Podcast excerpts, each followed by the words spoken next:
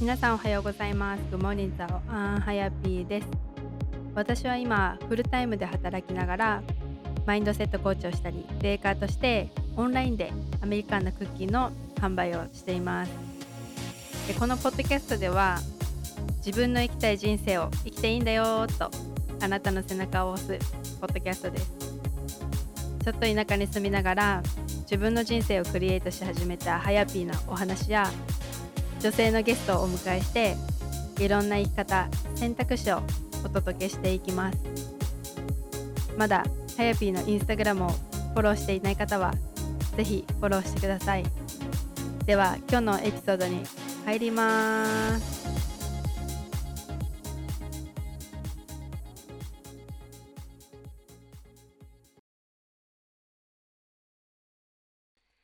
皆さん、おはようございます。ごもにざおあんはやぴーです。今回もこのエピソードを聞いてくださりありがとうございます。ということで、もう9月の下旬 ?20 日？ね、早いですよね。皆さんどうですか？残りあと、まあ、3ヶ月ちょっと、どんな感じで過ごしていこうかなっていうのはもう決まってますか？ね、多分あっという間にもう年末が来てって、ね、ちょっと私も焦りというか、ね、あ、ちゃんと計画を立ててるんですけどこれこのまま行くかなってちょっと不安になったり楽しみだったりいろいろしています。はい。で、えっ、ー、と、そう、私、LINE グループを作りました。あの、公式 LINE。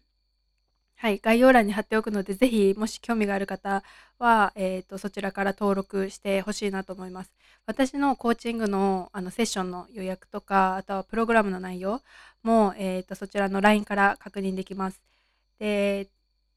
あとは、そう、LINE グループだけの、なんか私と、こう、なんか一緒にできる何かを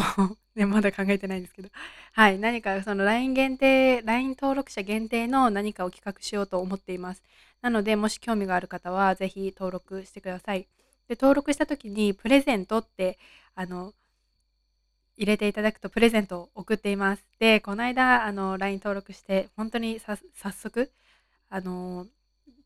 LINE やりましたって言ったらすぐあの彩香さんって方がやってくれたんですけど、ね、あのハートをくださったんですけどそうごめんなさいハートには反応しない設定になっていてっていうのをちょっとやり取りしてました。はい、なのでそこであの私となんか気軽に気軽にっていうかこう何か聞きたいこととかあればそちらから LINE からあのメッセージやり取りできるのでインスタよりもね直接あの見える設定気づく 私が気づくような設定になってるのでそちら登録してもらえればなと思います。はい、で LINE 登録者限定の何かイベントとか何かこう一緒に、まあ、学べる機会というかそういうのも計画しているのでそちら登録してください。概要欄に貼っておきます。はい。で、そう、今日は、今日もゲストお呼びしています。秋です。はい。秋は、えーと、帰国子女向けのコーチングとあと海外志向ガールズが集まるユナイトっていうのを、あのー、運営しています。秋自身があのアメリカで結構長年というか長い間大学卒業してでまたその後も大学院行ってでちょっと仕事してっていう感じでまあ長い間いたんですけどじゃあそのねやっぱり留学して帰ってきたらそんな私たち私たち 庶民っていうか、ね、アメリカに留学してない人とかねで思大体思うことがアメリカ留学していてすごいねとかそういうなんかエクスペクテーションっていうかこうなんか勝手な、まあ、期待じゃないけどそうすごいねって思ってるかもしれないんですけどやっぱりその帰国子女でやっぱりその長年アメリカにいてで最初はねこう慣れるのが大変だったけど向こうのカルチャーに慣れてしまってでその後日本に帰ってきた時っていうのはやっぱりこう逆のカルチャーショックだったりとかで何向こう行く時は今までの当たり前がつな何通じなくてで今度向こうに慣れてきてで帰ってきたら逆に向こうの当たり前が通じなくてって。でそういう風な、まあ、ギャップを、ね、こう勝手に私たちがあすごいなって、ね、こういう風に思い込んでる。けれども本人は実際はなんかこういろんな葛藤があってこういろんな悩みがあってね、今まで頑張ってきたのになんかゼロになっちゃったみたいなそういう、まあ、感情のお話を秋はしてくれました。そうなのであのぜひ、まあ、もしかしたらこのリスナーさんの中にこれからアメリカに行きたいとかっていう人もいるかもしれないし逆に帰ってくるっていう人もいるかもしれないんですけど本当にそういう人でもあと普通に私たちでもあの、秋がどうやってそういうなんだろうなモヤモヤから抜け出したのかっていうのを聞くだけで聞くだけっていうか 聞くとそれでもなんか私たちもすごく学びになるんじゃないかなって思うので是非この秋のエピソード最後まで聞いていってください。はいではこのままエピソードに入ります。はい、えーと今日は海外志向ガールズがつながる場所ユナイトとあと帰国子女向けのコーチングをしている秋に来てもらいました。秋こんばんは。こんばんは。よろしくお願いします。ありがとうございます。本当に今回はこう来てくれて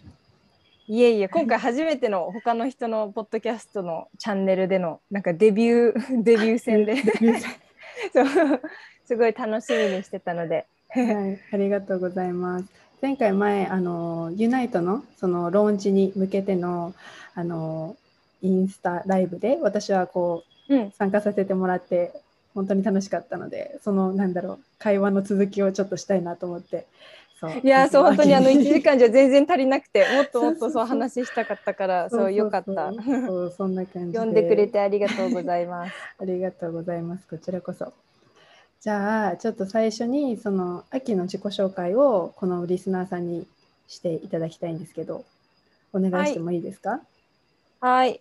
えー、っと自己紹介がですねえー、っとはい秋と言います。今27歳で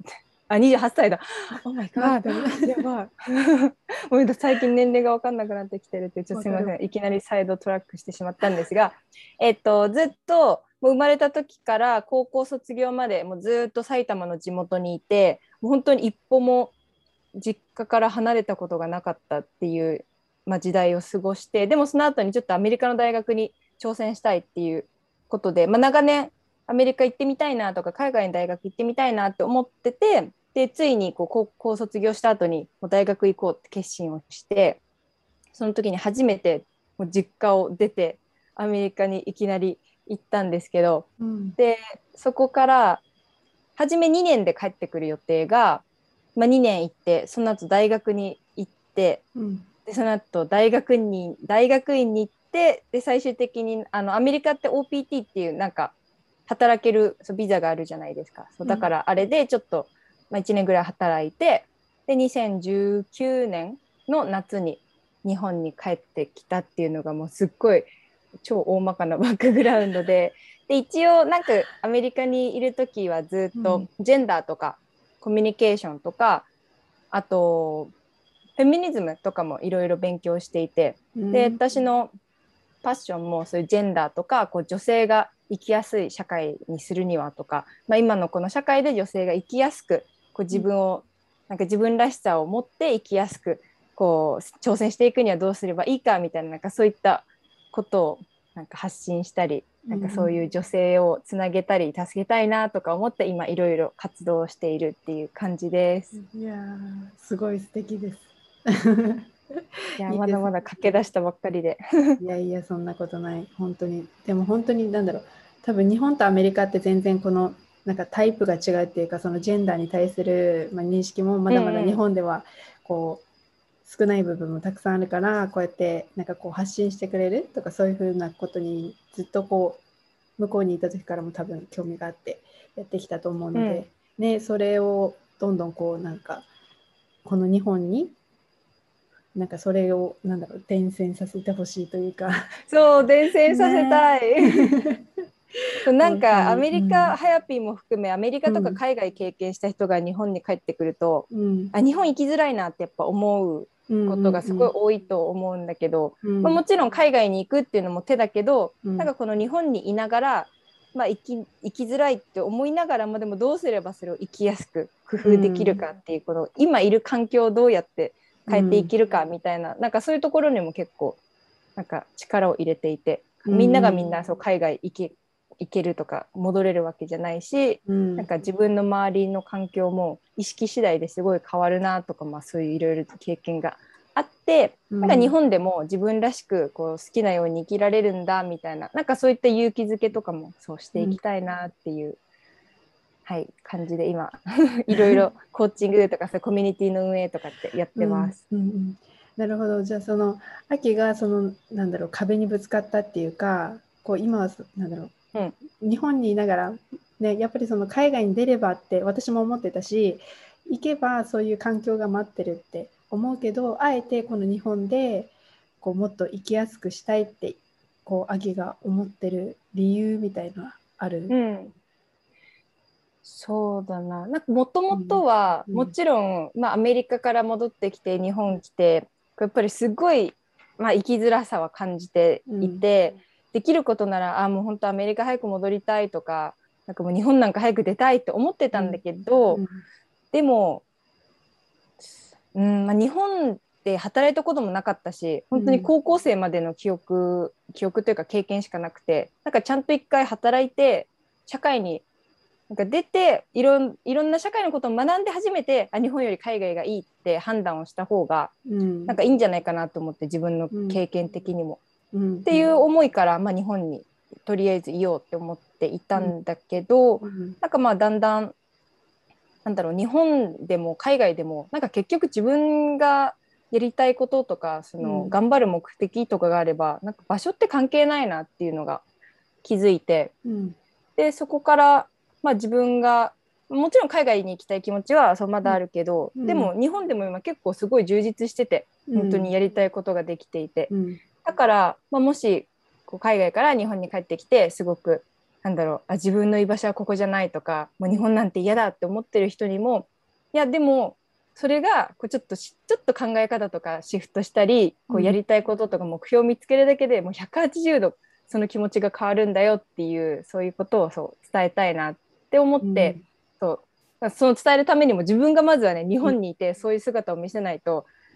なんか説得力がないなとか、うん。いうのもあるからとりあえずそう日本に 今いるっていう感じで。なるほど。そ。じゃあその秋がまあ7年ぐらいアメリカ生活をしてこう日本に戻ってきてその感じる生きづらさ。多分その高校までっていうのはそんなにこう見えてなかった、もしもちろんそのなんだろう立場が高校生とかと社会人っていうのは多分違うけど、うん。その戻ってきて感じたその生きづらさっていうのは具体的にどんなことかなってちょっと聞きたいです。うーん。そうだな。一番はうんなんか海外でいろいろ経験してきて英語も話せるようになったしこうなんか、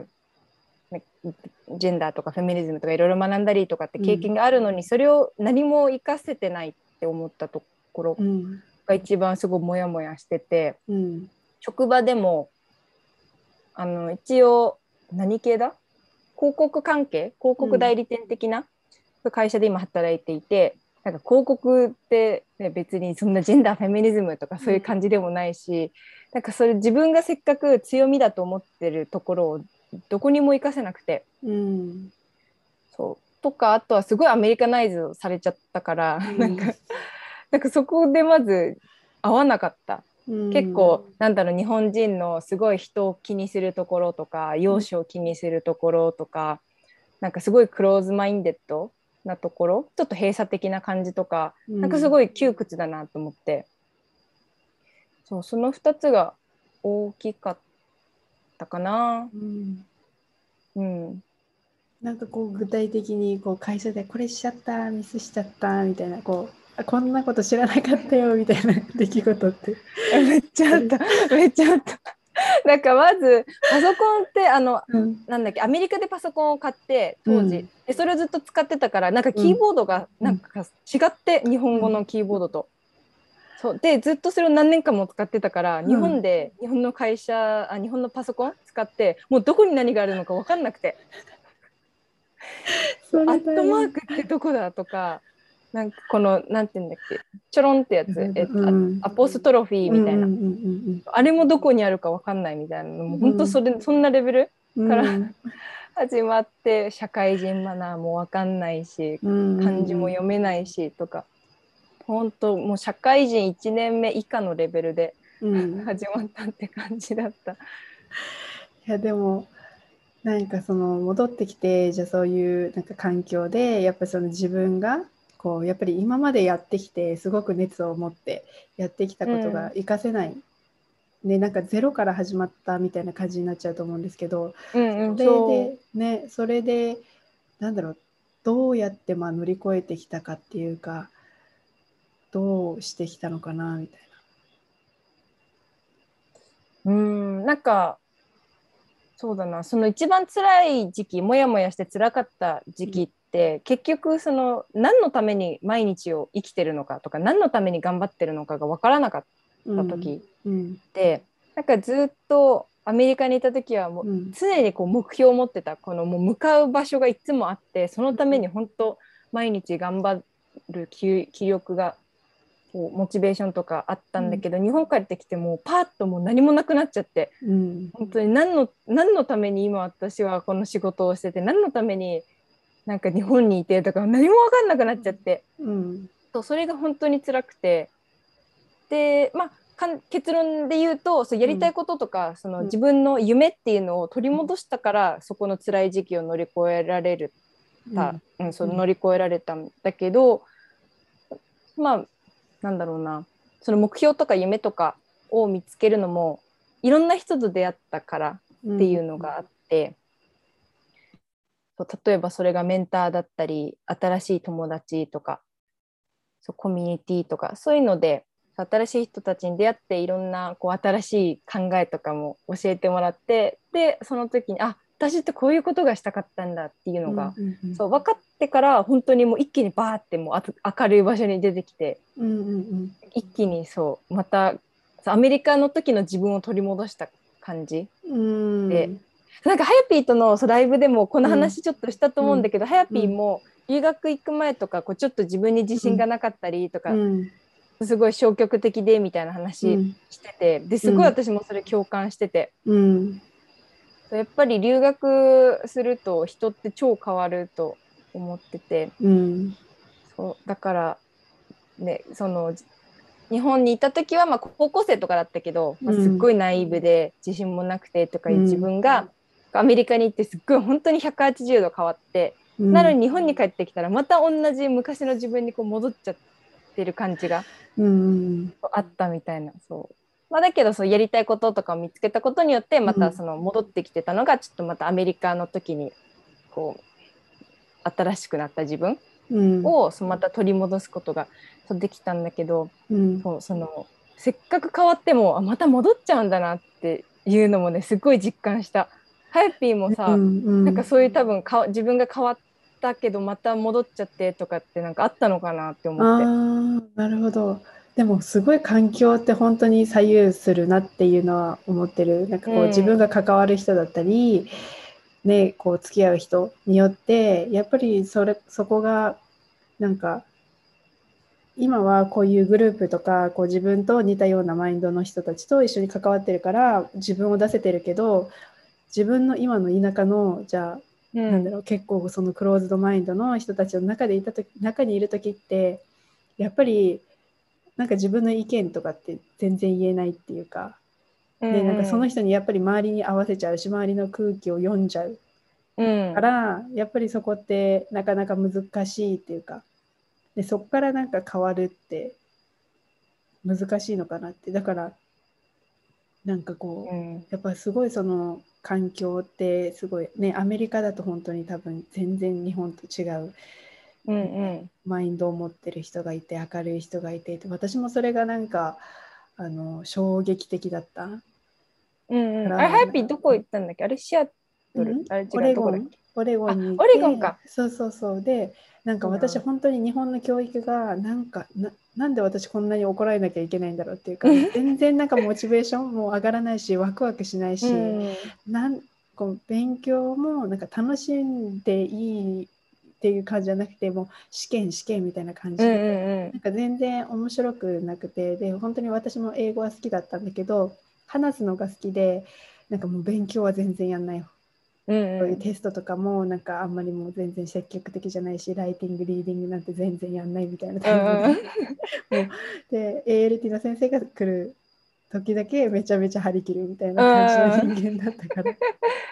そうでで、まあ、そういうふうになんか自分で楽しいなと思うけどでも普通の生活になったら、ね、先生が怖くて先生がなんか、ね、怒るのを恐れてるような人で,、でそういうなんだろう上下関係もあるし。うんね先輩後輩もあるしなんでこういう感じなんだろうっていうのがずっとあって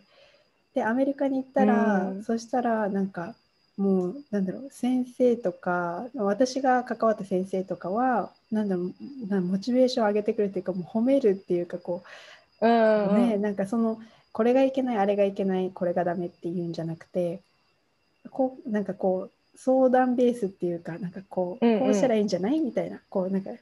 サジェッションっていうかそういう感じでうんうん。自分のミスもなんかいや怒らないっていうかなんかもっと諭してくれるような言い方でなんか私はそれが、うん確かに。うんそうえこんな世界あるんだっていうのが、うん。私はなんかこれでなんだろうみんながなんかその社会が回ってるってことは別に今のなんだろう日本で私が生きてきた教育だけが正解じゃないっていうか、うん。うん、なんかそういう教え方なんかそんななんかダメなところを指摘してね90点取っても10点ダメだった。これは何なんだっていうところよりも90点取れたっていうところを、まあ、ちゃんとじゃあそれでじゃあなんでこの10点はどうしたらよかったのかなっていう風なそういう考え方見方っていうのをなんかアメリカでちょっとこうなんか触れてなんかその時はね当時は全然もうなんか20代20歳か20歳で1年ぐらいしか留学してないからなんかそういうそれをどうするっていうのは全然分かんなかったけどでも本当にそれが私のなんか本当に衝撃的だった。なんかその今までの教育と全然違う。うそう。えじゃあそれまでは勉強は全然好きじゃなくなかったけどそのアメリカの教育システムとかをじなんだ体験してこううん勉強が好きになったみたいな。いや勉強は全然好きじゃなくて。あそれでも。そうその後も全然好きじゃないけどでもなんか英語はすごく好きでそれもずっと英語はやっててっていう感じかな、なんかそ,、うん、そこで、うん、勉強は全然好きにならなかった。なんか本当に好きなことだけ私は本当に好きで本当に、うん、続けちゃうタイプの人間で。うん。そうそうそう。でなんかこの好きだけだったらいいのになみたいな。うんうん。好きなものだけだったらいいのになっていう感じだったかな。うんうん確かにアメリカのね授業を初めて受けるとすっごい衝撃だった気はする、うんなんか日本ってさトイレ行くにもトイレ行っていいですかってみんなの前で言わなきゃいけないじゃん、うん。でなんかそれをなんかアメリカでやったことがあって本当初めての時、うんうんうんうん。そしたら「えなんでトイレ行くのに許可取るの?」みたいなな先生に言われて。こんな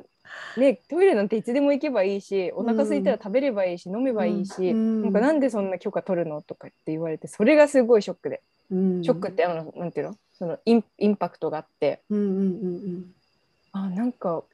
今までずっとなんだろうなコントロールされてたんだとかうん思って、そそううそこはね面白いよね、うん。そういうアメリカの、まあ、褒めて伸ばす的ないいところを見てなんか伸ばそうとしてくれるみたいな。そうそうそう。なんかそれがすごく私はなんか良かったかなって思ってすごくうんうん。アメリカの好きなところだなって、うん、思ってるかな。じゃあその確かにそうだね。うん。そのなんだろう、まあ、消極的でその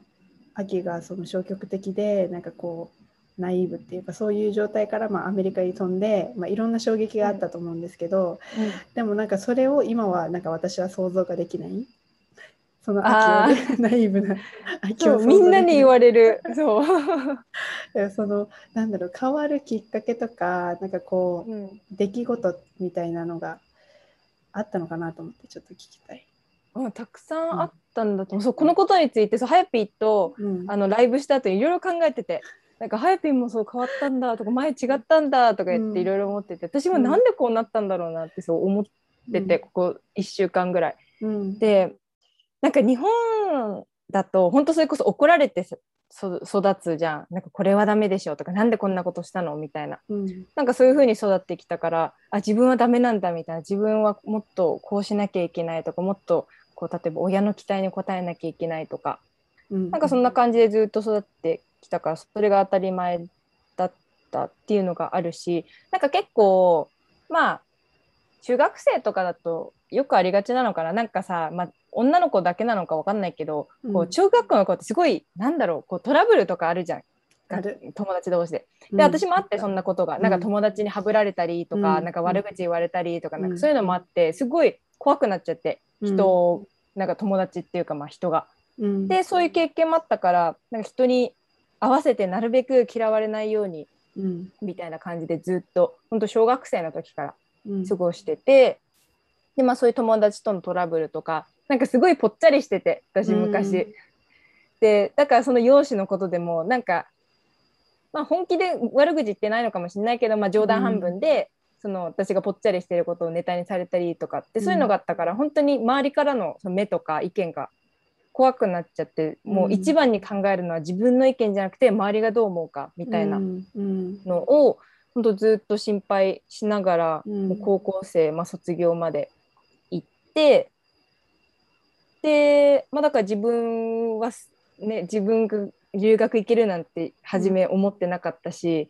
そう、まあ、でもまあ行ってみて本当その時もすごい怖くてなんかみ、うん。これやっぱアメリカ人私が初めて行った街ってほとんどが白人の街で。うん。で、なんかみんな白人だし私アジア人でなんかどう思われてんだろうとかって、うん。まあすごいいろいろ不安だったりとすっごい私心配性でまあそういういろんなバックグラウンドがあるからかもしれないけどすごい心配性で、まだ何も起こってないのにもう先のことを考えて、うん。もうこれが起こったらどうしようみたいなすっごい心配する人だったからうん。それこそこうアメリカのバスとかってちょっと難しいじゃん、まあ、うん。日本でも難しいけどバスって基本的に難しいと思うんだけど。でうんそう。だからバスの乗り方わかんない。えどうしよう。うん明日学校まで行けるかなってもうそれ考えただけでもう不安になっちゃって泣いちゃうみたいな、うん。そんなそんなレベルだったの？やばいよね。どんだけナイーブだったんだろう。全然信じらんない。そう。そんな感じの本当にうん。超メソメソしてる人だったんだけど、うん。で何があってこんな変わったかっていう一個大きい理由が、うん。初めてこう人生でこうメンターみたいな人に出会ってうん。で当時はメンターとは思ってなくてだからメンターが何かってことすら分かってなかったんだけど、うん。まあ、その本当私の考え方とか人生を変えてくれるきっかけになった人で、まあ、学校の職員の人だったんだけどうん。なんかその人にこう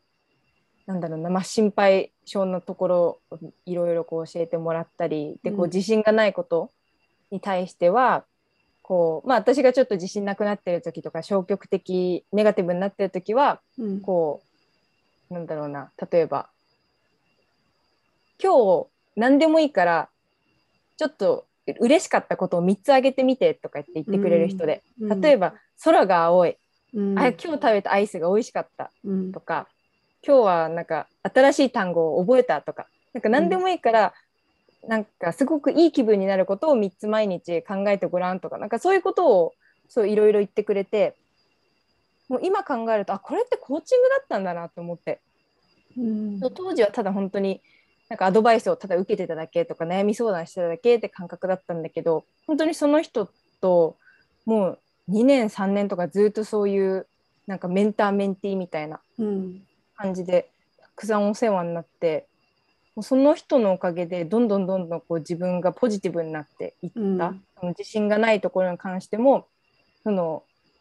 意識を変えさせてくれる。なんかそういうネガティブなところを見るんじゃなくて、自分のすごくいいところを見ようとか、うん。なんかそういう本当にマインドセットの部分とかうん。すっごいたくさんそう今まで考えてもなかったことを教えてくれて、うん。そうそれがそう多分その出会いがなかったらどう、うん、全然違ったと思う。んうんうん。うだからそその人はの人かな。友達なのかこう先生だったのかどういう？あ先生的な感じかな、そうずっと短大行ってて短大うん。のそこの先生で。で私が短大から大学に移るまでずっとそうお世話になってた。人だった。うんうんうん。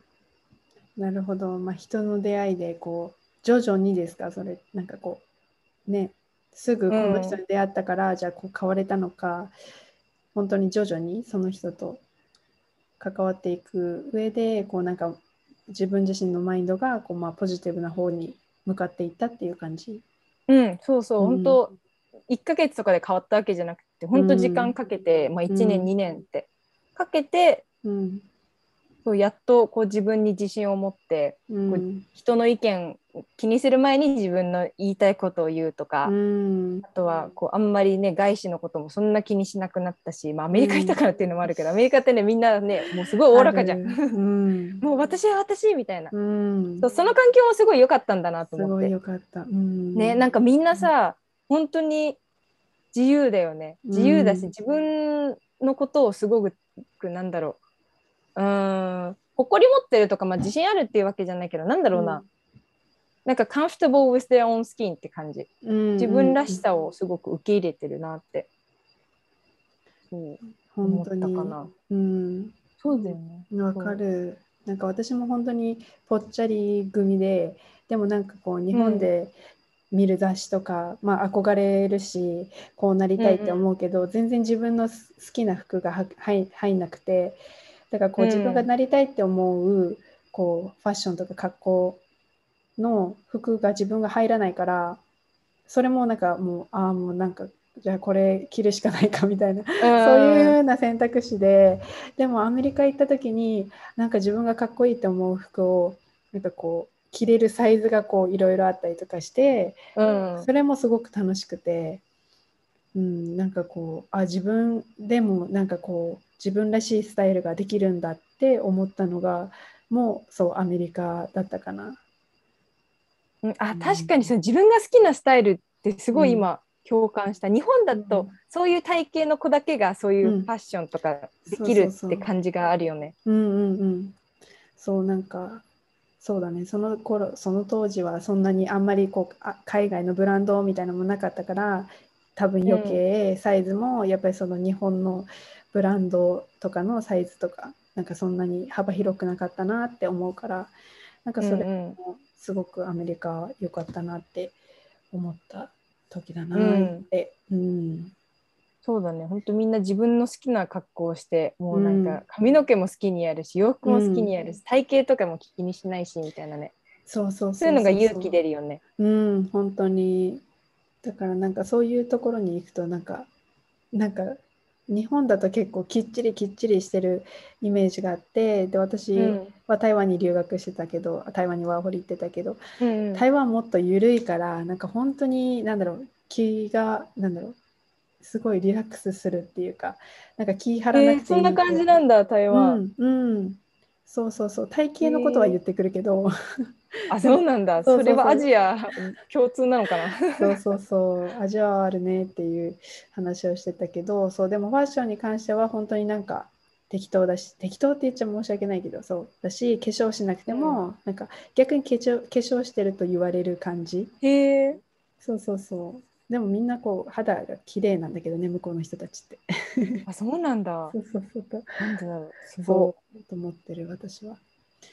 そう、そんな感じで。じゃあね、ちょっと、まあ、いろんな話を聞いてきて、そのね、さっきね、夢っていう話が出て、そのなんだろう、もやもやがあって、こう帰国して、日本に帰国して、そのなんだろう、夢が持てなくて、い。うん。なんかこう今まで目標があったのにそれがなんか今なくなっちゃってこうずっとモヤモヤしてた時に、まあ、いろんな人と出会ってこうこう見つけてきたって言ってたんですけどその、うんなんだろうあやっぱこれが必要なんだなこの夢っていうかこの自分に対してこの目標があるってことが大切なんだなっていうのはなんかいつ気づいたっていうかこうどんな時に思うそれが大切だなとか。目標があるのが大事だと思った時。うん。えなんかねなんだろうな。エネルギーになる。こううん。自分が、まあ、車だとしたら本当エンジンになってくれる、うん。うん。そうそれやりたいこと見つかる前っうん。て本当ガス欠状態でもう立ち止まってる。もう一生ここにもうスタックみたいなうん。状。態の気分で,、うん。でだけどそのやりたいこと夢が見つかった瞬間もうエンジン一気にブーンってかかって、もう本当に前にこうガーって進んでる気分で,、うん。でなんかこう自分すごい自分に集中できるうん。と思ってやりたいことがあると、なんか自分のため結局そのやりたいことって自分のためになると思ってるから、うんうん自分のためにこういうことやって自分のためにってそうなんかそれまではこう自分がそういうのを思ってなかったからうん。なんか人に対してとか周りの環境に対してすごういん。アンハッピーな気持ちになったり、うん。なんかすごい嫌なやつだったなって思う 今考えると。同じなんだ。なんかあ本当？なんかさ自分がややりたいこと持ってない時ってすごい、うん。なんか人に対しての当たり方とかさ、うん。なんかねあんまりいいものじゃないよなって思った、うん。うんうんうんうんうんうん。ちょっと優しくできないとか嫉妬しちゃうとか、うんそうだからそういう意味でもやりたいことがあることによって、そう他人、そう自分がすごい satisfy されてるから、うん他人他の人に対してもこうなんか同じぐらいやってあげられるうんうんっていうのかな、そう惜しみなく周りの人も助けたいって思うとかなんか自分だけじゃなくて自分がその、まあ、前に進むエンジンを持てるし他の人にもこう前に進んでもらうためのエンジンをこう与えたくなるみたいな,、本当に原動力なんていうんだっけ？原原動力じゃん、うん。動力、うん原力、うんなんだ？そう。パワーとりあえず。そうだよね。そう。だから結局なんだろう。自分が満たされてないから満たされてないしなんか自分がもう全然わかんないからこうぐるぐるしちゃってて、でもやっぱそのなんか自分を満たしてこう自分のコップがいっぱいになればね人にあげたいあげたいっうんうてん思うような感じですよね。そうもうまさにそうまさに言いたかったことはそれもう全部今まとめてくれた。ありがとう、ね、いえいえ。なるほど。そう。でもそのなんだろう。やっぱりなんだろうその夢をじゃあ自分で持とうというかあこれが自分がしたいことなんだなって思い始めたのはそのいろんな人とこういう、まあ、夢を持ってる人だったりとか、まあ、前に進んでる人と話すことで、こう出てきたのかなんかこうあ自分なんだどうやってそのエンジンをかけてきたっていうか。うんエンジンかけられたのは、うん。まあ、主に2つあって、うん。1個がそのうん。人に出会ったこと、うん。やっぱ人に出会って新しい可能性とかを、情報とかを教えてもらうことによってそれまで考えてもいなかったこと、なんかひらめきとか、あそんなこともできたんだみたいな、うん。そうそういうのもなんかあってあ、うん。じゃあこういうことができるんなら私もできるじゃんとかってそういう新しいこう、可能性？新しいこうドアを開けたようなうん。感じがあったのと、もう一個はそのちゃんと本当に自分はこのまんまでいいのか将来どうなりたいのかっていうのを本当にちゃんと自分と話し合ったっうん。ていうのがすごいこっちのこっちも大事だなって思ってて人と出会うっていうのと合わせて、結局人にいくらこういろんないい情報とか知恵とか種を植え付けてもらってもそれを活かせな、生かすか生かさないかって自分だと思うから、うん。なんかそういった時にじゃあ自分はこういう情報がいるとか経験があってじゃあそれをどう生かしていきたいのかって、その自分に問いかけるとか、うん。自分には何ができるのかとか、なんかそういう自分ほ自分が本当にどうしたいのかうん。をかんそうなんか逃げてた気がしてそれまで、うん。本当はこういうこれがやりたいけどいやだけど日本にいるし会社もいるからっていうので、こういろんな言い訳をつけてかんうん。多分考えないようにしてた。うんうん多分こういうのってほみ結構いろんな人が実はあるんじゃないかなと思ってて、うんやりたいことはあるのにうん。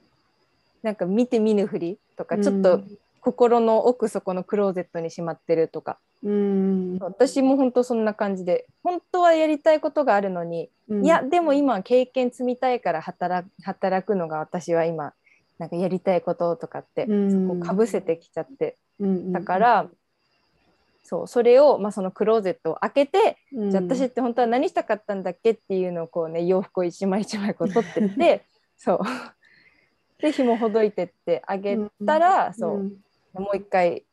そう見つける。なんか再発見っていうのが正しいかなって思ってて、ただうん見つけたっていうよりかはあったものをこうもう一度見つけたっていう感じで、うん。そう人との出会いがあってでそれで自分とちゃんと向き合って奥深くに眠ってるものを再発見してあげたことによって、うん。そうエンジンがそうついにかかったっていう感じ。うん。うん。本当にそこのなんか自分のウォントって私は言ってるんですけどそのウォントを、ね本当にクローゼットにしまってて、ね、いつかなんかチャンスが来たら着ようじゃないけど、ねうんうんうん。そういう感じのポジションにいて、そうそうそう、ね いつかこうなったらできるとかいつかこうなったらやるみたいな感じの人も、うん、本当に多いなと思うから。うん。でそうじゃなくてやっぱり今からでもできる何かがあるはずだし、ね、こう一うんうん。歩踏み出す、本当にやっぱりその自分と向き合う自分と話す時間ってなんか改めて取らないかなって思うんですよね、うんそう思わないとそうあ、うんうん。これ必要だって思わないしなんか、ね、友達と遊んでる方が楽しくてなんか気分が晴れるってうん思ってそっちをすごく優先して友達と遊ぶけどけどなんか自分は今同じ場所にいるみたいなのが、うんうん。私はこうずっとあったから。あ何がそう何が何がおかしいんだろう。なんか全然楽しい遊びもしてるしこう東京行ってじゃあね面白いもの見てってやってるけど、うん。うんでも帰ってきたらあれ？ん？みたいな感じ。ーその時は楽しいけど、終わってみるとうん。なんか楽しかったはずなのにうんってなんかまたその、うん。さっきもあのハヤピーが言ってた不満足感みたいなののがずっと残るってことだよね。そうそうそう。わかる。だからやっぱそういう時はなんかこう自分が本当に何したいのかっていうか自分がこう自分自身と向き合ってねなんかこう何を自分が思っててとかそういうのに気づくっていうのは本当に大切だなって思う。うん。うん、そう。んうん。う。ででもまあ簡単なことじゃないからそう。だからこそみんなうん。避けちゃうっていうのは、うん。そう本当にわかるから。うん。そこはねそんな一日でやりたいことって見つかるわけではないと思うから、うんまあ、そういう時間とこうたくさんの考えが伴うからちょっとみんな後回しにしちゃうっていうのはうん。あるよねきっと。そう。でもちろんなんかその一人で向き合うっていうのもあるけど、ね、こうやってコーチあの私もそうだし秋もそうだけどうん。こう私たちもコーチつけてるし自分たちもコーチだけど、ね、そういうコーチに頼るっていうのもまた一つの手だなって私は思ってて、ね自分そう自分一人でこうしか見えてなかったのがなんかすごい広い視野で、ねうん。こう見てくれたりとかする。あねす答えはすぐそこにあったので自分では見れないとか。うんうん、東大元暮らしそうだしそうそうそう。本当にそんなのたくさんだからねそういうのとしてもね自分のこのなんだろうモヤモヤを晴らすじゃないけどそういう、うんまあツールとしてコーチングをね使ってもらえたら本当にいいなって、ね、全然世界が変わるって、ねなので本当人生変わるって言ってもね 全然いいと思う。うん本当に全然変わった私も。ねタイピーもうん。そういうコーチをつけてこう自分が変われたとかなんだろうやりたいことを見つけたっていうのがあったの？いや私もだからそのずーっと思ってたそのやりたいって思ってたけどなんかまだ私には修行が足りないとかうずっんと思ってて、だからなんかこう自分がベーカーやりたいって思ってるけどあじゃあパン屋さんで働こう、ね、そこだったら経験が得られるんじゃないかとか、うん。あじゃあこの仕事したらこんな経験が得られるんじゃないかってうん。ずっとやってきててでもなんかもう何回も毎回それをし続けてても結局なんかこう自分のこ何やりたいことにはつながらなくて、うん。でどうしよう。何何何だろうっていうかこうどうしたいんだろうってずっと本当に何がいけないのか全然分かんなくて。うん。でそれでなんかそう私のコーチの、まあ、ポッドキャストをずっとずっと聞いてめちゃめちゃモチベーション上がるんだけど何回やってもなんだろう一人だとすぐ壁にぶつかって自分自身の,、うん。ね、そのノイジールームメイトっていうけどこうるさい小人にやられて、もう秒でやめるみたいな。そうそう。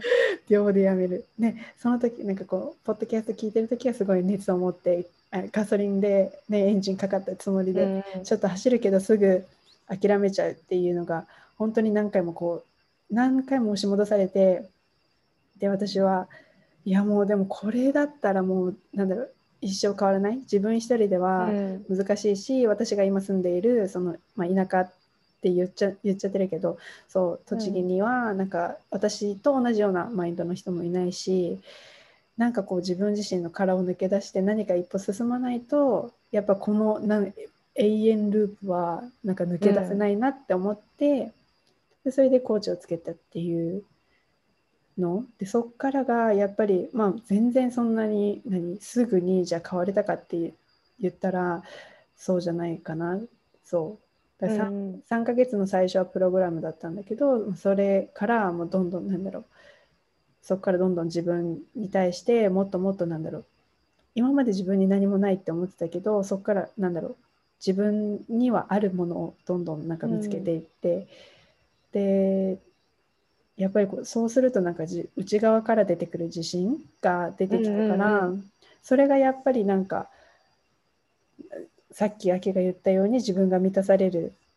満たされてきたっていう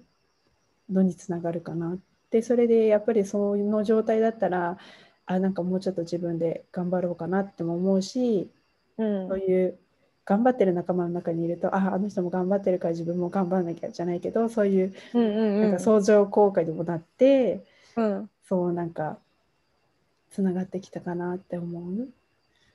うん。だからそういうね。コミュニティ、そうそうそう、コミュニティもすごい大事。やっぱりその、私はさっきも言ったけど、周りにいる人も本当に大事だなって思うから、そこは自分でちゃんと選ぶように今はしてて、ね、うん誰でも彼でもいいっていうわけじゃなくて、やっぱりそのん。自分の夢とか自分がしたいことに向けるためのにこうなんか一緒にこうモチベーションが上がるような仲間たちとうん私は今いたいって思うから、うんうん。ね、そこをちゃんと自分で選ぶようにそうそうそうしてる。うん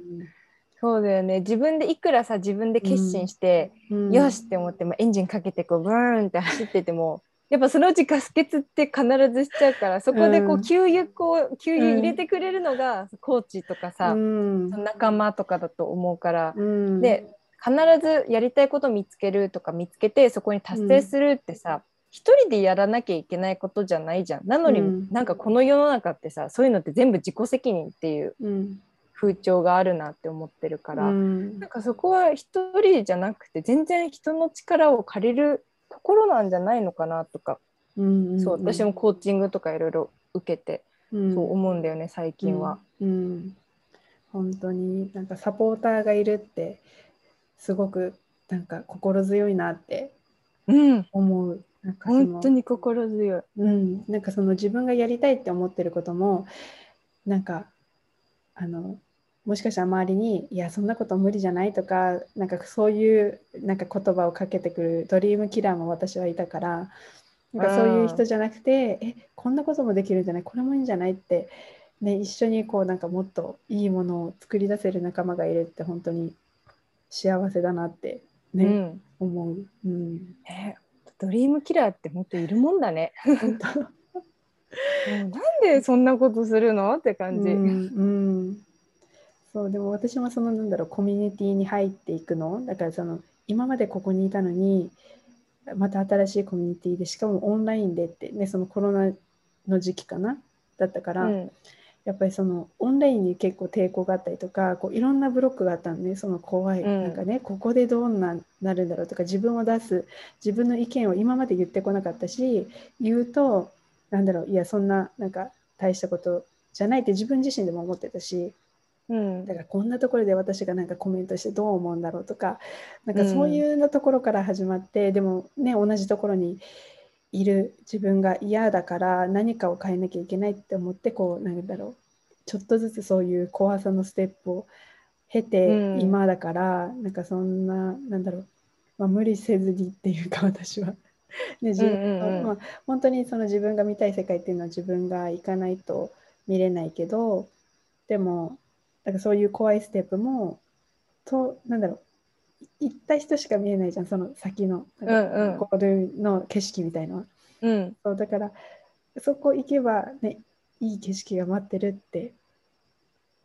思う。うんうんうん。うんえめっちゃわかるめっちゃわかる。そう。なんかそこに結局うん。歩かなきゃいけないのは自分なわけで、うんあの景色のところまでこうねこうよいしょよいしょ歩いていくのは自分だけど、うん。でもそこにこう手を引っ張ってくれたり後ろからこうね、背中をグッと押してくれる人たちがいて初めてそこのね景色にたどり着けるっていうのはあると思うから、本当。ね、歩くのは本当に誰も歩かせてくれない。歩くのは本当に自分だけど、うん。でもそれを助けてくれるそう、まあ、自転車にね乗らせてくれる人もいるかもしれないし、うんうん手を差し伸べてくれる人もいるからなんかそういった助けは本当に数えきれないほどうんあるよね、うんそこに自分がそういう環境に行けば。うんうんうん。まさに本当にそうです。じゃあさ、そうやってなんか秋自体も、じゃあこの、まあ、陰キャって言われるところからこう、うんアメリカナイズドされてこういいいい影響を受けて、まあ、うん日本に戻ってきて。陽キャになったよ。陽キャになって帰ってきて でそれでなんだろう。やっぱりそのマインドの大切さっていうのはこう、まあ、実感しているうん、感じ？めちゃめちゃ、うん、もう150% 本当に。そのじゃあそのマインドすべてだと思ってる。いや、私もそうなんだけど、そう。で、なんだろう。じゃあ、その、その、もやもやして、なんかこう、ぐるぐるぐるぐるしてた時っていうのも、まあ、会社、日本の会社で働いていて、うん。で、それで、なんか、夢を見つけて、やりたいことでいい、いい人たちっていうか、こう、同じような人たちと関わって、また、なんだろう、前向きな思考に戻ってきて、多分うん。今、で、なんだろう、やっぱ同じところにいる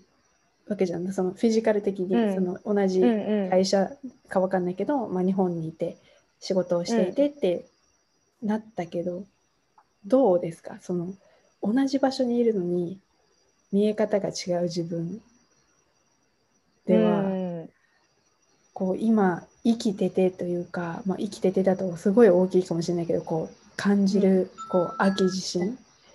の、うん。なんかこのフィーリングっていうかなんかそれだけでうん。みたいな、なんかあればうんうんうん。聞きたい。なんかすっごい今自分めちゃめちゃキラキラしてると思ってて。多分なんかもう聞いてる人からするとなんかなキラキラってなんだよとか思うから人もいるかもしれないけど本当に今すっごい自分の中からもう本当になんかもう超みなぎってる気がして。なんかこんなにこう本当に satisfy み満ちてる気持ちってすっごい久しぶりで。うん。それって本当にやりたいことがあるからこそなんだけど。うん。そうずっとその前までは本当にいつも何なんか empty な感じ。本当に何か足りない何か足りないっていう感じだったんだけど。そうでもうん。アメリカにいた時はやりたいことがあったから、そのキラキラ感とかそういうのは持ってたんだけど、そうそれがこうふわっとなくなってすっからかんになっちゃってでだけどそのやりたいことを見つけたらうん。もう本当に今本当になんかね人生が楽しくて仕方ない。なんかこう言うと本当に超大きなスケールになっちゃうけどうん。なんか何も苦じゃない。なんだろう。ん。うこういつも毎朝早く起きて5時半とかに起きて、まあ、うん仕事本業がそう9時6時とか、まあ、残業もあったりするとうん。やっぱ長いじゃん、うん。社会人1日10時間とか働いて。うんうん。でだけどそそれでヘトヘトなんだけど朝もすっごい眠いんだけどでもコーチングのそういうのやったりコミュニティにやったりってなんか全然辛くなくて、うん。なんでかっていうと本当に自分がやりたいことだから。うん。だからこんなに私のなんか今の生活って満たされてるんだなって。うんそう土日使っても全然なんか苦じゃないし、うん。あ遊び行きたいのにこれやんなきゃって思うことも全然なくて、なんか本当に毎日なんか楽しくてもう起き 起きてなんかあよし今日も頑張ろうみたいな。うん。そそうだよね。えー。ね同じ場所にいてもやっぱりそういうなんだろう考え方だったり見方だったり夢が持ったりでもその夢っていうのも多分自分の中にしかないから、ね、外に求めても外の正解とか外がこれがいいって言ってるものをやったとしても自分が幸せでなければ、ね、今みたいにこうキラキラ内側からこうワクワクして楽しいってならないからやっぱりこの自分自身と向き合ってこの自分のウォントを出してそれをなんかやるって本当に何だろう満たされるし私も本当に何、土日働いてるっていうかこれをやっていてもというかこれをやりたいみたいな。なんか外に遊びに行くよりも これやりたいみたいな、うんうんそっちの方が楽しいみたいな方になってきたからでも、うん、本当にね全然違うかなって思う、うん。この自分人生本当に変わるね。うん本当に、なんかその場所で言うと、うんあのそうアメリカいた時に私もそう大学院行ってた時に、うん。アメリカにいてこういろんなね刺激とかあるし英語も使えるしとかってうんすごい楽しい環境なはずなのに、それこそなんか私が本当にやりたいことじゃなかったから、うん。なんか結構なんとなくな気持ちで大学院行っちゃったっていうのも正直あるから、うん。だからすっごいその時、ま、満たされてなくて全く。うん。アメリカにいてカリフォルニアにいて本当に環境も超いいところでみんないい人たちなんだけど、なんか足りてないっていうか、うん。なんかすっごいなんだろうな英語で言うとなんかもう miserable って感じで、もう毎日なんか私何してんだろうみたいな、なんかそんな気持ちになっちゃったからうん。でそれと比べると今の方がもう100倍楽しんでて本当にうん。人生を、うん。だから別にこれって日本にいるからとか関係なくてただそこの目,、目的うん。があるかないかの違いだなって思ったから、うん場所関係ないってこういうことなんだって今だからすごいわかる。うん。なるほど。もう本当にもう人生楽しんでいいし自分の好きなことやっていいんだなってうん。ね、本当に思うしなんか話聞いてても本当に思うな。うんううん。ん、本当もう、ね、みやりたいことがあるっていうのがまた幸せなことだなって。確かに確かに。いいですね。なるほどじゃあその今そのやりたいことのまあ一つでもあるユナイトっていうのをまあ運営していって、まあ、海外志向ガールズがつながる場所っていう感じで今、ね、9月にローンチしてうん。始まった感じだと思うんですけどなんかこのなんだろうなこのグループっていうこの場所はなんかこう他と違うぞみたいなこういうなんかうん。秋的な思いはありますか、うん、やっぱりずっと話してきたこの人と新しい人との出会いっていうのが、まずまあ一つ大事な要素なんだけどそれと同時に、私はそうやりたいことを見つける、うん。まあ、再発見する。でそこに向かっていくやっぱり気持ちのところマインドセットのところがすごい大事だなって思うから、うん。そのつながるやりたいこと見つける、うん。でそこにたどり着くためのマインドセットっていうこの3つをそのコミュニティにこう組み込んでるんだけどうんうんだからそうただつながっておしゃべりしておしまいじゃなくてうん。これつながった人たちとやりたいことを、まあ、見つけてでそれをお互いにこう支え合っていくみたいな本当にあのその景色にたどり着くっていうその話、うん。なんかそれをみんなで一緒にやろうよっていうのがそうこのコミュニティになってるから。うんうんそうそういう部分ではうん。なんだろうねこうただ本当喋るだけじゃなくて、うん。ちゃんと自分がどうこれからどういう自分になりたいかどういうふうな人生を送っていきたいかっていうのをこう一緒に考えてうん。いきましょうっていうのが結構大きなテーマになってるかなと思います。うんうんうん、確かにそのやっぱり同じ考えを持ってる人だったりとかやっぱ秋とかあと幼稚園とうん。が、そのお互いに違うけどこう海外生活とかこういろんな経験をしてきたそういうなんかさっきも秋が言ったようにメンターみたいなこうロールモデうんうんルみたいな人がいると、またさらになんか違うんじゃないかなって思うから、うんうん、うん、そうそう。ね。本当にうん。メンターとかコーチがいるだけでね、はやぴーもそう私も共通して言ってるのがそういう人がいるとやっぱうん。こう進めるとか頑張れるとかっていうのがあるから、なんかそういう人に私もなりたいし、そういう関係をそうコミュニティの中で作れたらいいなっていうそういう思いを込めて、作ったのがこのユナイトです。うんうんうん、なるほど。でもう一つが、まあ、帰国子女向けのコーチングって言っててこうこれを始めようと思った、まあ、きっかけみたいなのってある、何か、あやっぱり自分がその辛い経験をしたから、うん。でその時誰も話せる人がいなくて。うん日本に帰ってきてからそのメンターみたいな人がいなくなっちゃってうん、でずっともう一人で本当1年半とかずっとこう悩んでた時があったから、うん。なんかそういう人たちって外には出さないけどこう自分の中ですごい悩んでる人ってたくさんいると思うから、うん。だから、まあ、もし周りにね似たような人がいればそれは超ラッキーなことだけど、いない人たち、じゃあそれどうすればいいのってなった時に、うん。こう私が、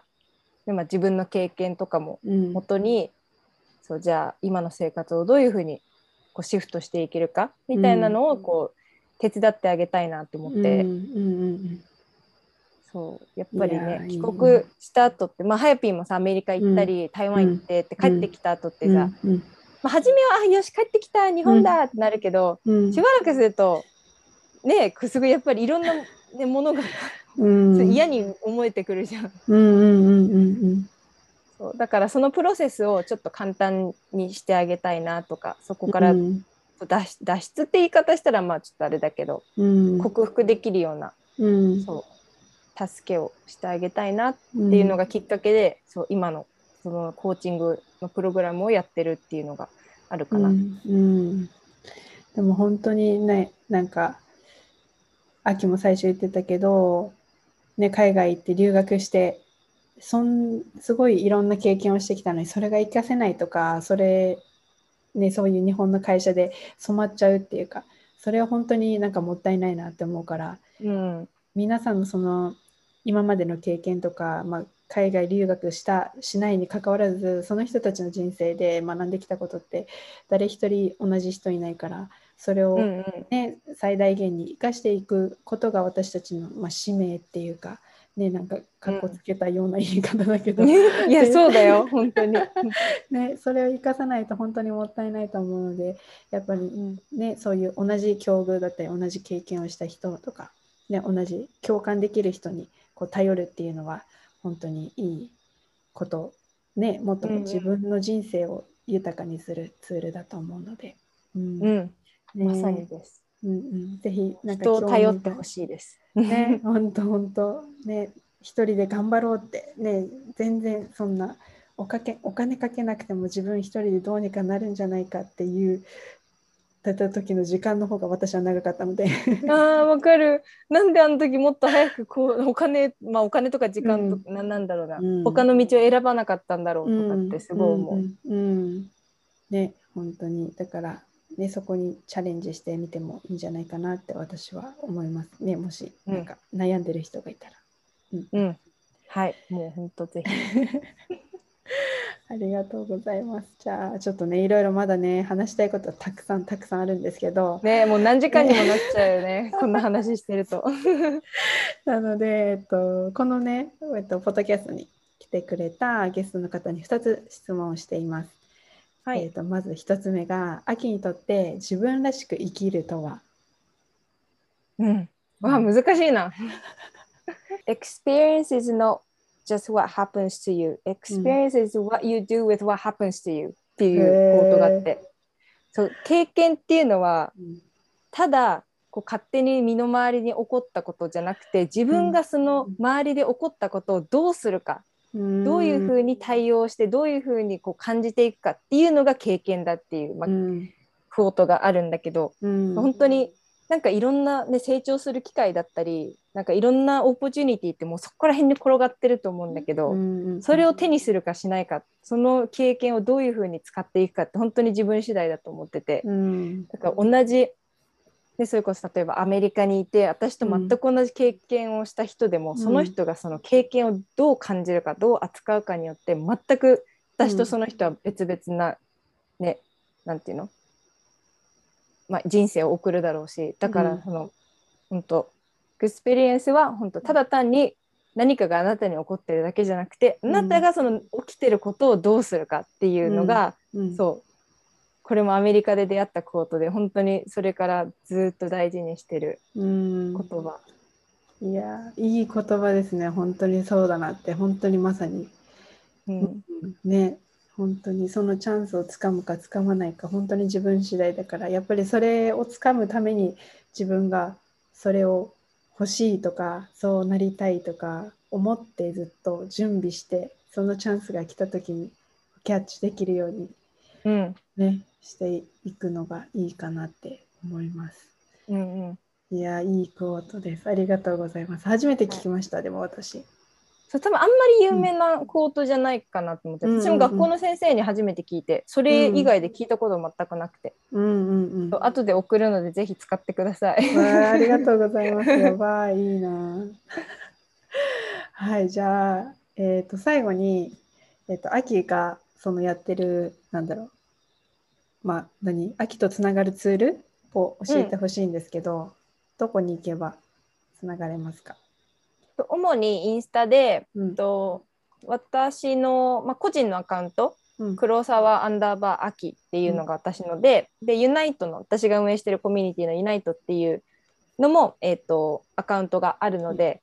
それは、えっと、ユナイトアンダーバー CGMW っていうのなんですけど、うん。えっと、その両方で、まあ、コミュニティの、まあ、こんなことやってますって紹介だったりこう私の留学してた経験とか留学して帰ってきた後のちょっとその大変だ大変だったっていうか辛かった時期の話とか、どうやって克服したかみたいなのをそうアカウントで発信してるのでそうもしなんか興味があったら見てみてください。はい、ありがとうございます。じゃあ、秋のそのコーチングが気になるっていう方は、秋のインスタから DM とか連絡する感じかな？はいうん DM でもコメントでも、うん。はい、おはい願いします。う んわかりました。じゃあ、あの、秋のインスタと、えっと、ユナイトのインスタを私の概要欄に貼っておくので、もし興味がある方はぜひそちらから見てみてください。ありがとうございます。ありがとうございます。じゃあ今日は本当にもうめちゃめちゃいい、もう最高でした。いやーありがとうございます。あ 久しぶりに久しぶりっていうかはほぼ初めてこんな話したの。えー、本当に？留学のそうビフォーアフターとかそう、うんアフターの話。うんうんうん。そうなのでいやーめっちゃ良かったです。ありがとうございます。もう絶対なんかどんな人でも、まあどんな人でも、まあ、変われるかなって、そういうチャンスとか人とかこう、いろんな環境をこう自分で変えていくと、もう変われるねって思うんえるような話でした。ありがとうございます。いやーもうハヤピーの話も聞けてよかったです。いや、なんか逆に私が話しすぎかなとか思っちゃったけど。えー、全然もう本当もっと聞きたい。なんならもうまた今度はユナイトのポッドキャストにお越しください。あーぜひお願いします。また話の続きしましょう。はい、ありがとうございます。では、これで。終わりにします。皆さん聞いてくれてありがとうございます。ではまた。ありがとうございました。皆さん最後まで聞いてくださりありがとうございます。どうでしたか？なんかめっちゃなんか勇気が出るというかなんかそう私もなんか一緒に話しててそうそうそうって思ってたんですけどなんかこの秋のいいところってこうなんか自分が悩んでいたところをねこう私はすごく外側を変えようと思ってじゃあ住む場所を変えてみようとかってこうなんかしてたんですけどねなんかこう帰ってきてまあいろいろなんか悩んでいて、まあ、アメリカの方がいいかなとかって思ってもなんかここで頑張ろうっていうかでそれをなんかこう自分自身がこう変わって自分自身の外側とか外見とかそういうのを変えるんじゃなくてこのマインドセットを変えただけでやっぱり同じ場所にいても全ての見え方が全然変わってくる。でそれをなんかその悩んでいたことをなんだろうなそれをなんか背中で見せているっていうかそれをなんかちゃんとそれで人をサポートしていくをしているのがすごくなんかかっこいいなっていうか、うん、思っています。うん、でやっぱりこの自分が体験しなきゃそれを伝えていけないじゃないですか自分が実際こうやって帰国子女として帰ってきてでねその経験したいろんな悩みもそれねそれもなんか経験した人にしかわからないわけででそれをちゃんとこうなんだろうな自分だけのこう経験そのもしかしたら、ね、いい経験だけじゃないかもしれないけど、まあ、それをなんか力に変えてじゃないけどうん、それでこう一歩進んだっていうところがやっぱりこれから海外行く人帰ってくる人のなんかこうメンターって秋が言ってたけどそんな存在になってくれるんじゃないかなって思います。うんね、自分のこの経験とかをやっぱりアメリカに行ってそれだけの学びを得ているわけだしそこでなんかあやっぱり私ってダメなんだじゃないけどそういう発想じゃなくてじゃあどうやって生かしていくのかってどうすべきかっていうことを考えていくことがやっぱりなんか次のステップに行けるこの自分自身への質問なんじゃないかなって思いますね。ここ今の状況をねなんかこうぐちぐち言ってるんじゃなくてじゃあこの状況を自分はどうしたいのかなとかどうすべきなのかなってで自分が主体的にこう動くことがうんなんかこの今の現状をまあ抜け出していく一つの選択肢かなって私は、うん、思います、うん、だからこうなんか外側を私はすごくガチガチに固 そんなにしてないけどでもねあのー SNS とかこう雑誌とかテレビとか見てるとやっぱそういうキラキラ系女子とかさなんかこうワンピース着てるのが女性らしいとかなんかすごく言われてるしなんかそういうところじゃないしねなんかそういうのを思ってるからすごくなんか人生がハッピーで楽しいっていうわけじゃなくてやっぱりこの内側からねさっきも言ってたけどこう内側から満たされるっていうことがなんか人生がすごく楽しくなることだからねなんかやっぱりそこがなんかその自己投資とかっていうのも捉えるのが間違いやすいかなって思うんですよね。そう自分のためにお金を使っていること、まあ、同じなんですけどそれがなんかこういう洋服だったりなんかバッグだったり化粧品だったり、まあ、それが悪いっていうわけじゃないし私も全然それをやってきていたからなんかわかるんですけどなんかそれをいつまでも洋服もシーズンごとになんかトレンドを抑えてとかなんかそういう風に追っかけをしていてもなんかねいつまでたっても満たされない自分がいたから、うん、だからその本当にマインドってマインドが変わるだけでこんだけなんか変わるのかって本当に私自身が実感してるのでうん。なんか本当にそんな感じでなんか秋のエピソードも勇気が出るようなエピソードだったなって私は思います、はい、皆さんもぜひあの感想をお待ちしております。はい。インスタグラムでも私の LINE に登録していただいてでそこから直接いただいてもすごく嬉しいのではい。ぜひ皆さん皆さんとコネクトできることを楽しみにしています。はい。なのでね皆さんもぜひこの今の現状全然満足していなかったりなんかどうしたらいいのかなって迷ってることがあればハイピーにぜひ聞いてください、うん、もうこの今の現状で諦めなくても全然人生変わるしその年齢とかねなんかそういう勝手に言われてるね固定概念で諦めちゃうのは本当にもったいないって私は思ってるので。はいぜひはやぴーとコネクトしてください。ではぜひ LINE 登録あと Facebook グループで毎週月曜日の朝7時からマンデーモチベーションっていうのをやっています。でそちらはあのビデオでこうライブ配信でお届けしてるのでで朝7時からなんですけどもちろんあの録画で残ってます。はいでそちらで登録していただくとというか概要欄にリンクがあるのでそちらから登録していただけます。はい。では皆さん今回も最後まで聞いてくださってありがとうございます。これからもねあのーゲストすごく素敵なゲストをたくさんお迎えしていくのでこれからもよろしくお願いします。ということで。はい。ではまた次のエピソードでお会いしましょう。